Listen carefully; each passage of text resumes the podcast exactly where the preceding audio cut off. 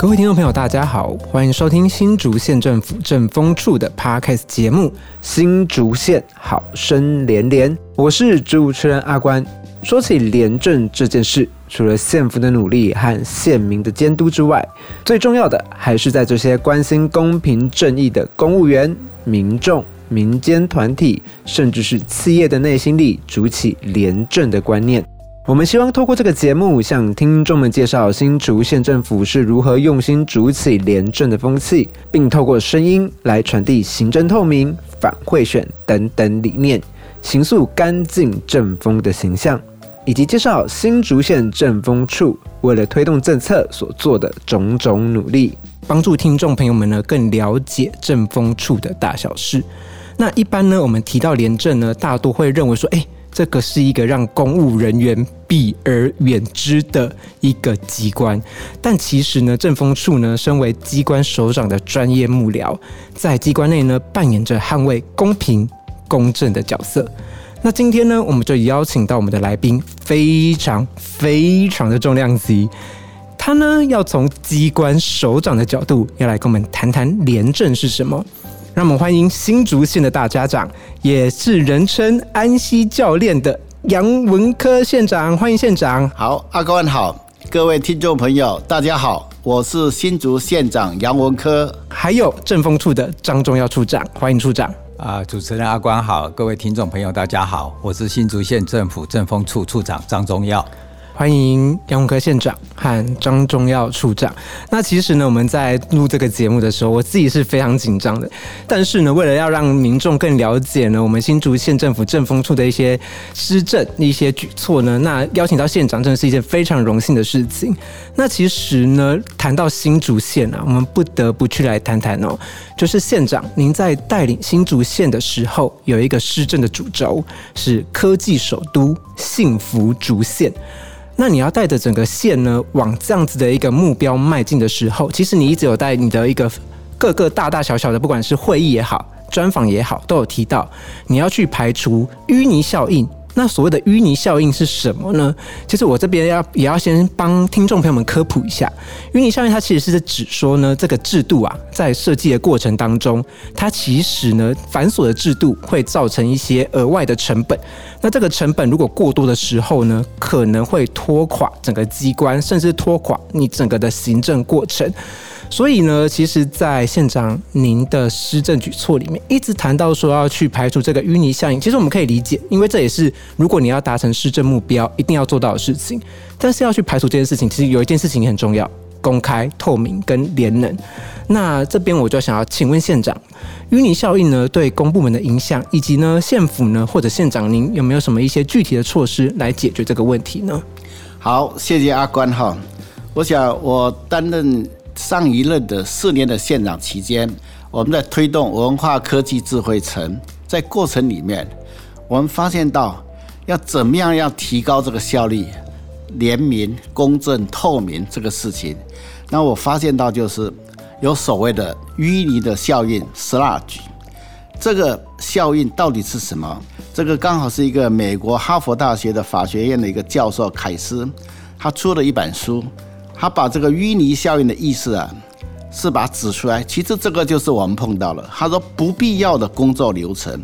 一个官僚的程序，或者是任何让做事造成阻碍的规定，这个就是淤泥。是。那我们在推动公安，事实上我们会发现，很多都是不必要的表格，哈，不必要的一些流程。像有些不敢负责任，他就在会来会去啊，到每个相关的部门去会一下，会回来之后又要重新会诊的时候，他又再来会来会去，跑千程，对，这跑行程，这个时间就被消耗掉了，而且浪费，让人家会等到觉得说，怎么等了那么久？而且这些都是很不必要的文书作业流程，我觉得这个我们要改进。所以我们可以看得到，美国政府它有一份报告。美国联邦政府它的文书作业一年就要耗掉一百一十四亿小时，你给它换算时薪，整个算下来的话，相当于三千零七百七十八亿的美元。嗯，如果你来检讨及调整一下这个行政的作业程序的话，你至少就能够减少三成的时间消耗，所以这个很重要。你公务的流程，你如果可以快速又能够很明确又很公开的话，人们一定对你政府会非常信赖。对，所以我想我在第一任期里面啊，在推动这些所谓的拼经济、重文教、享福利、乐安居四大施政的主轴之下，我们在推动五支箭、十大交通基础建设、共荣式的特色公园跟绿色海岸风景游戏这些计划，这些计划都必须要很快速来掌握时间去推动。所以我们到了第二任县长的任期的时候，我就想。第一任的时间里面，我发现的问题，那这一任我就把它改变过来，就是怎么样是简政便民，这个我们必须要去做。是，所以我在去年十二月二十五号，我一上任之后，立即找本府的各局处来讨论，总共提出了一百九十二项简政便民的措施，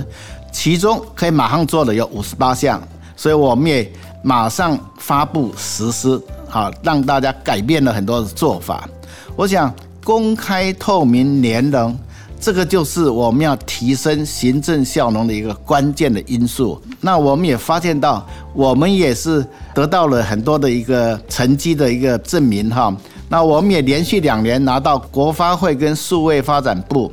开放金子奖，其中地方政府的第一名。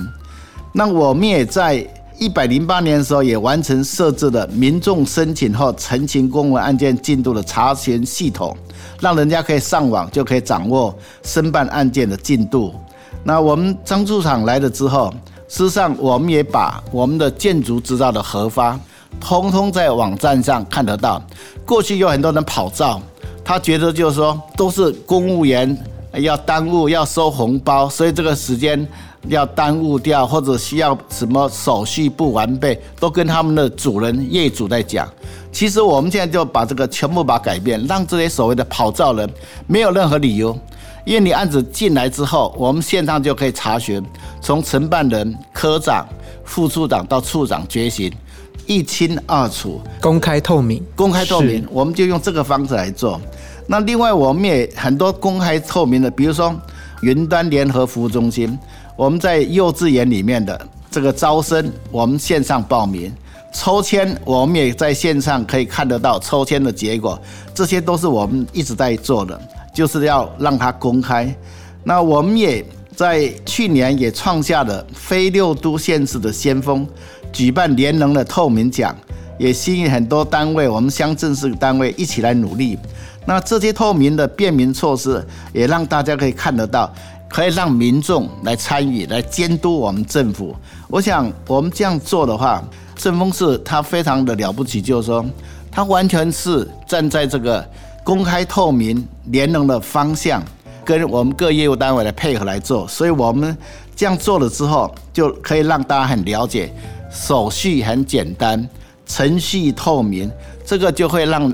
所有的弊单可以降低，减少民众的质疑啦、误解啦。我讲这个，它也可以兼顾到防弊的价值，就是这样来产生的。是，谢谢我们县长的分享。其实刚刚县长有提到一个非常重要的一件事情：开放、透明跟廉能。其实这也是政风处正在一直在努力做的一件事情。所以我们基本上可以说一件事：廉政它其实是人民信任的基础，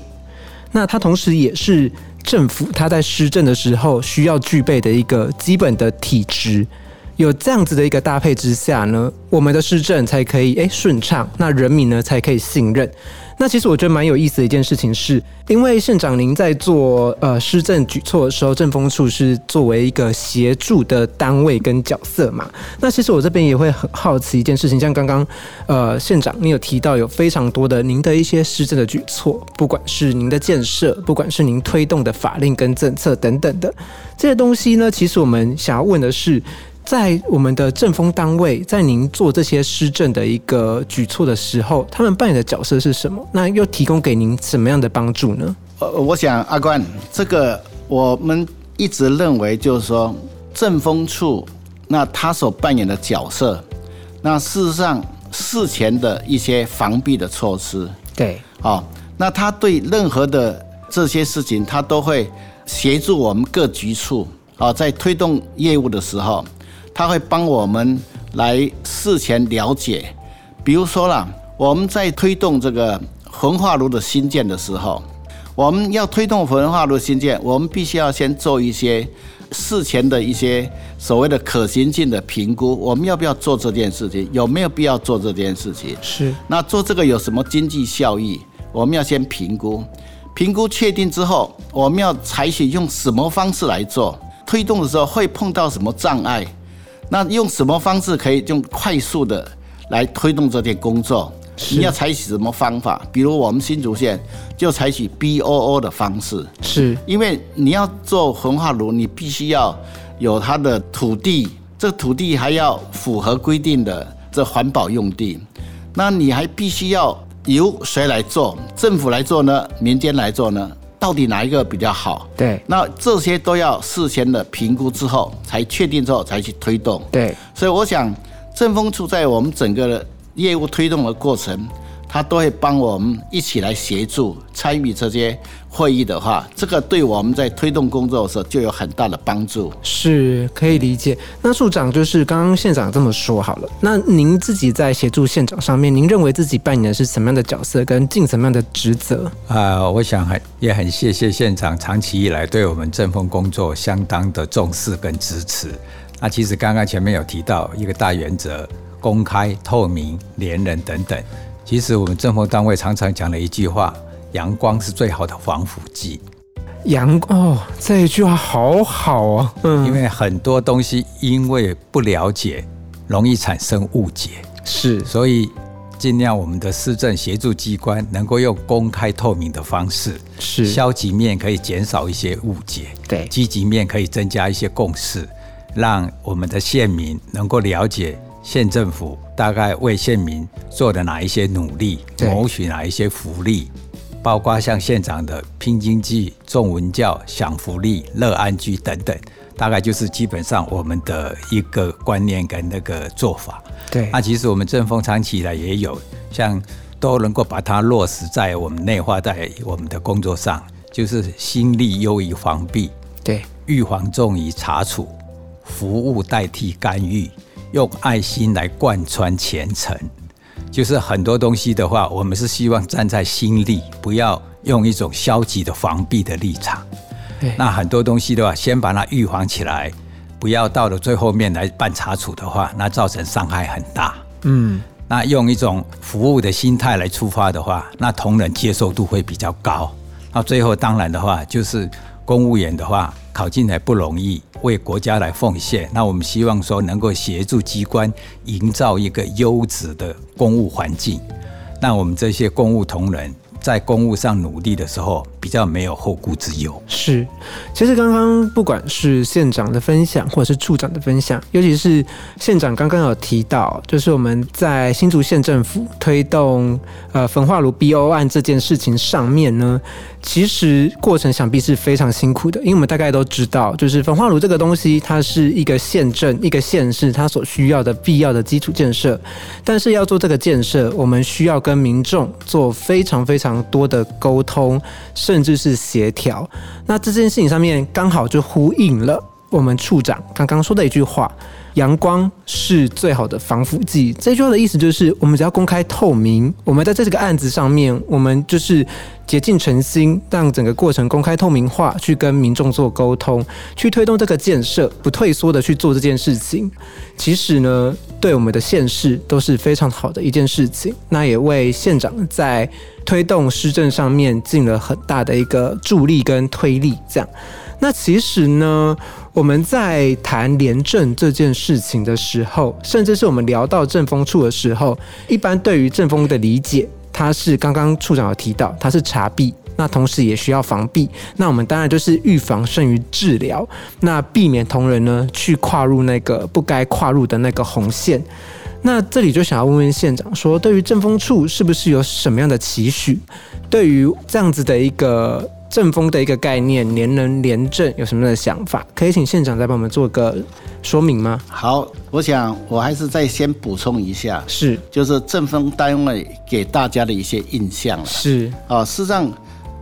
政风人员大概朋友都很少嘛，那过去早期我当公务员的时候，政风单位我们还是敬而远之啊，因为觉得他就是要对我们要去找我们的什么麻烦嘛。对，好，那事实上后来的感觉就不一样。所以你看，我们过去在施政的时候，呃，如果有任何一些觉得这些该不该做，或者是有什么样的一些程序上或者实务上有什么比较不一样的地方，我们张处长他都会第一个时间来告诉我。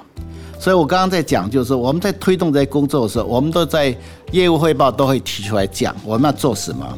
所以我很佩服的就是这几年来，我们张处长他。跟我们一起在推动的，比如说刚刚讲到建筑执照的透明化，是就刚刚我也提过，就是任何事情都不要怀疑，你可以查查看，对，线上就可以查得到。对，那另外我们新竹县也很特别，尤其在一些偏乡的地方，这个别的地方都会把一些废弃物、废溶剂，甚至于一些的垃圾都往我们偷偷倒，这个是让我们很痛恨的地方啊。所以我们也成立这个检警调，哈，我们的检警环农工这几个单位成立一个平台，随时处理，到现场去看，一检举，把扣押这些车子、这些卡车或什么，我们都用这个方式来做。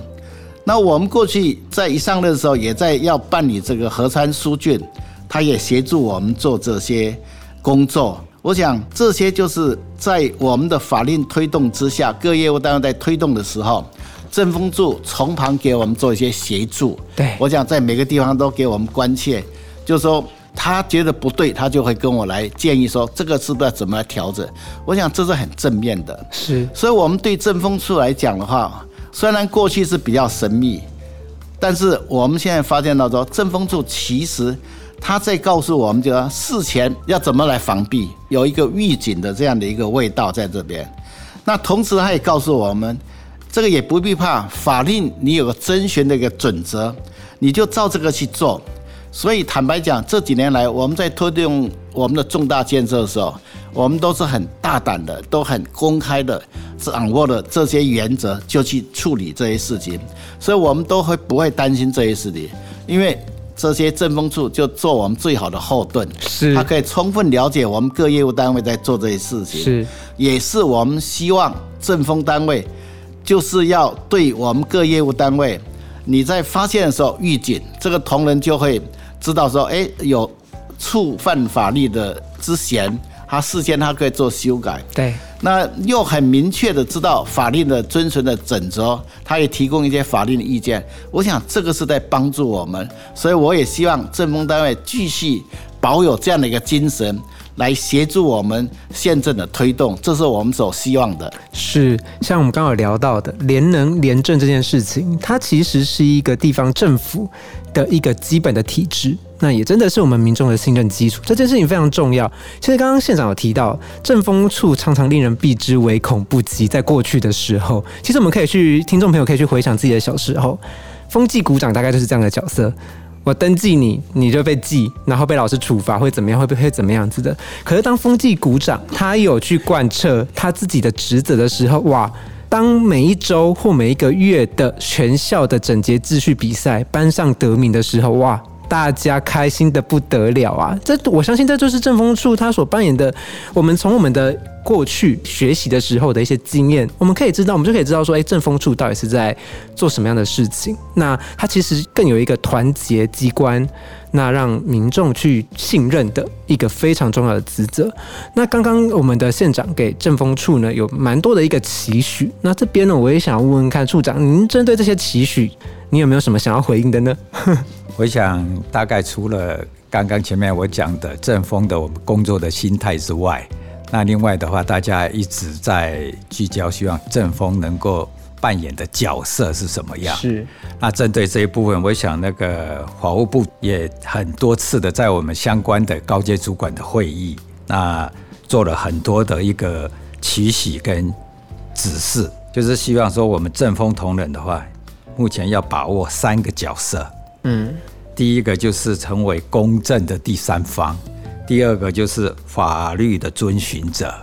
第三个是廉政的守护者。是，我想，因为在机关里面的话，有时候大概民众不了解，那对业务单位的话会有所质疑也好，或者是大概因为这个样子，会大概产生一些其他的状况误解也好了。那这个时候就需要有一个公正的第三方是。出来把事实了解清楚之后，那我想我们政风单位大概在机关就是比较适合担任这个角色。是，就是县长刚刚说的是政府的后盾，是。是。那刚刚其实在讲的，像法律的遵循者也是一样，就是我们常常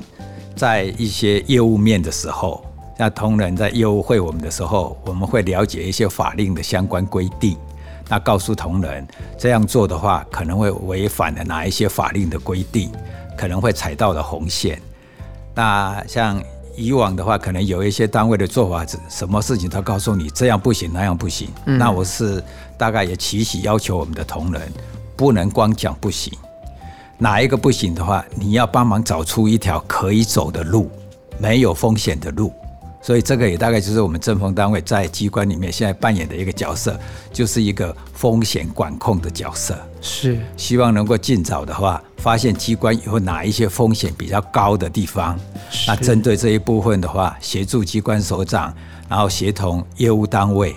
朝这个降低风险，甚至把风险整个扫除掉的一个方式，避免同仁因为哪一天不小心又去踩到了红线，那这样对一个努力工作的同仁来讲的话，是一个很不好的一个状况。我想大概整体上的话，就是我们都是朝着这一些方式，希望说能够协助机关营造一个优质的公务环境，让同仁在公务推动上比较没有后顾之忧。是，相信正风处在县府里面扮演的角色，就有点像是同仁们的导航，或者是同仁们的 Google Map 吗？可以这么说。这样说的比喻可能有点奇怪，但我要表达的是说，它就是一个呃，比如说县府在施政上，它有一些举措。那有一些法令的规定要去遵循，那我们需要有一个合理、合法、那公正、公开、透明的途径去做这些事情。那政风处呢，大概就是在做这样子的一个职责的一个单位。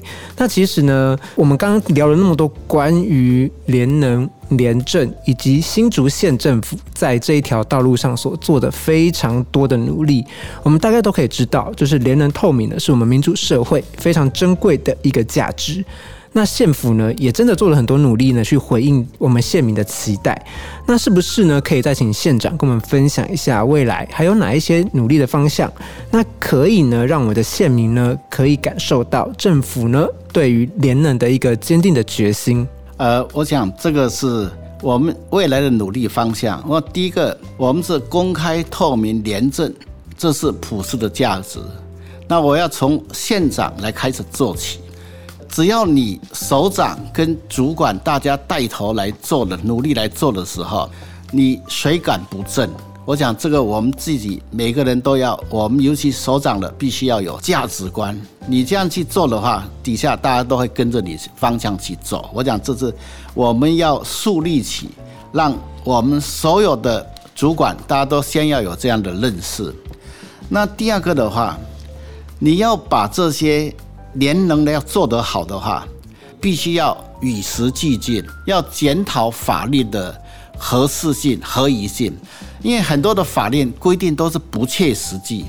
已经是几十年前的法令都没有去改，跟现况完全就不符合，让所有的这些公务员无所遵循。哎，觉得说这应该做啊，合情合理不合法，那你就必须要把法令要。与时俱进，要做一个适当的修法。我想这是我们要来努力的一个方向。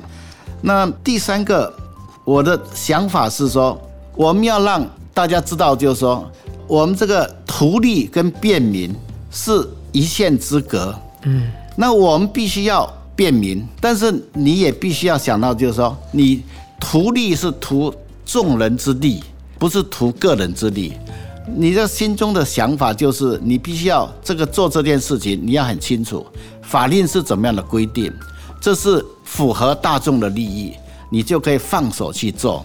那便民其实就是在你的作业的流程、审核的时间跟法令的依据，你只要清楚的话，我想便民跟图利是可以分得很清楚的。那你只要分清楚的话，你做事就很好做事。我想，呃，这个是我们的也要一个方向，让大家认识清楚，不要要做事的时候讲说，哎，这可能会图利哦，所以又不敢做。你说，哎，这个应该是便民啊，但是这个法令都有会有一些 confuse 模糊的地带。对对，模糊地带，看你要怎么样来把它弄清楚。这个就是我们平常就要呃让参与受训，呃，在我们不同的场合要让大家去研究法令。我想这个是我们必须呃要让同仁大家都能够很清楚的。所以我想，只要我们心中有这些。法律概念的话，我想我们做任何事情的话，就会坦荡荡，然后就可以大方向放手去做。只要这样做的话，我想我们相信一定要感受到政府对联能的政策的一些坚定的支持。是，其实我们现场的分享是非常的一个确实，因为呃，现在时代的变化很快。所以说，有些法令确实可能已经跟不上现代时代的转变。你看，现在 AI 都出来了，对。那像这样子的一个状况呢，其实我们会发现一件事情：施政是困难的。它困难的点是在于说，民众他会想要看到帮你的权益层层把关，那可以照顾自己的一个县政府。一个机关的首长，可是呢，其实呢，如果我们要更有一个快速便民的一个单位的时候，这中间就很难去做权衡。那这时候政风处就扮演一个很重要的角色，如何让我们在所谓的效率跟便民之间呢，有诶效率跟所谓的廉政之间有一个基础的核心价值在这边。那我们刚刚有提到，就是问县长的这个问题，就是诶，那对于我们未来是不是县府有什么样的举措去实践便？那这个问题也同样想要去问问看我们的处长，就是要如何呢，在未来上面，在我们的便民以及廉政上面的中间呢，去取一个权衡，以及去做一个努力呢？我想刚刚县长有提到一个图利跟便民，这个其实是很多公务员大概常常纠葛在一起的，是大概公部门都会有，大家都是希望说做好便民工作，但是不要去踩到图利那一条红线，是。那其实图利跟便民中间还是有蛮清楚可以分界的地方。那我们政风处大概每年呢也办了很多场次的，这个就是在针对这一部分来做宣导，让大家从一个反贪的前端来做了解。啊，其实图利的话，它的要件其实也蛮严格的，它就是要明明知道违背法令，图的是私人不法的利益。而且是结果犯，因为这样子有得利，这样的话才会构成图利罪的要件。是，所以如果说本身大概我们的同仁是大公无私，为了民众在简政便民，图的是大众的利益的话，我想这个就是一个简政便民的一个好的措施。是。那当然说，刚刚主持人有提到，是不是有什么比较具体的一个方式？那其实我们目前的一个工作方向的话。大概比较具体的有一些政策在推动，比如说透明的金子奖，这个配合法务部在推，每一年的话大概都会机关里面的话要希望说能够针对这方面有良好成效的机关单位，我们就把它推举出来。那还有一个机关的一个廉政平台，那还有像那个怎么样子跟国际社会接轨等等，那我们。这几年来都办了蛮多这样的活动。那像去年我们就是有推去参加法务部的金子奖。那甚至去年我们是创下了非六都县市的一个先锋，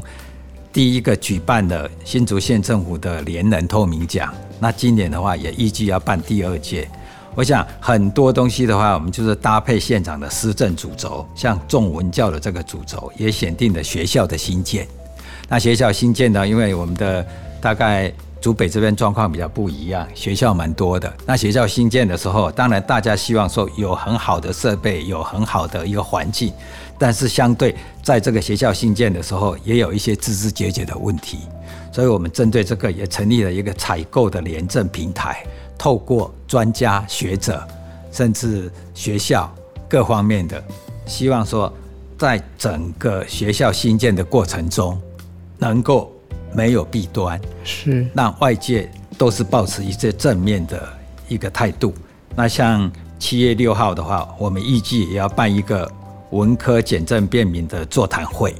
那就是把企业结合在一起。那也针对刚刚县长提到的，像针对的一些我们的证照，因为工程在施工过程中的话，那个证照是一个很重要的过程，找了建筑业、找了工会等等。希望大家能够针对这些部分，把它做一个探讨，尽量朝一个阳光透明的方式来减少外界的误解，那增加一些大家的共识，能够让业务顺遂的推动。是，让我做这样简单的一个说明。谢谢处长的分享。那在我们节目的最后呢，我想要最后再问问看我们的杨文科县长，有没有什么话想要再对哎我们的县民朋友们说的呢？又或者是有什么事情还可以再做分享的呢？是的，我想。贪渎，我们绝对是零容忍的。我们要积极的来防堵。我想拉开窗帘，让阳光照进每个角落，廉政就是政府机关的最好的防腐剂。是。谢谢我们县长为我们做了最后的一个总结。那我们节目呢，差不多到这边要告一段落了。那在这边呢，我们也要再跟各位听众朋友们做最后的一个分享，就是呢，诶，其实新竹县政府呢，为了让政府资讯呢更加的公开透明，做了非常多的努力。从一零八年起呢，都推出了民众申请或陈情公文案件进度查询系统，让民众上网呢就可以及时掌握申办案件的进度。那另外呢，民众透过县府的全球资讯网呢，上面呢也有非常多的资讯可以看，像是呢我们杨文科县长的施政重点，逐县五件。十大交通建设及重大议题的专区，可以对政府的施政呢做更清楚的了解，甚至呢也有一些最新的进度啊，跟联络资讯可以去做查询。那这也是呢想要去希望在我们县府推动施政的时候呢，也可以同时做到便民、减政、提升施政的一个最大的效率，让生活在新竹县这块土地上的人呢，不管是居民也好。投资者也好，甚至是各个产业的厂商也好，大家呢都能幸福快乐的安居。那呢，我们今天的节目呢，差不多呢到这边要告一段落了。我是主持人阿关，再次谢谢我们的杨文科县长跟张忠耀处长，谢谢你们两位，谢谢谢谢。好的，那如果对于今天的节目内容呢有任何的问题，都可以呢在 Podcast 留言区呢留言给我们。那如果呢你有想要更深入了解的廉政议题呢，也不要忘记在上面告诉我们哦。我们今天的节目在这边要跟大家说拜拜啦，拜拜，拜拜。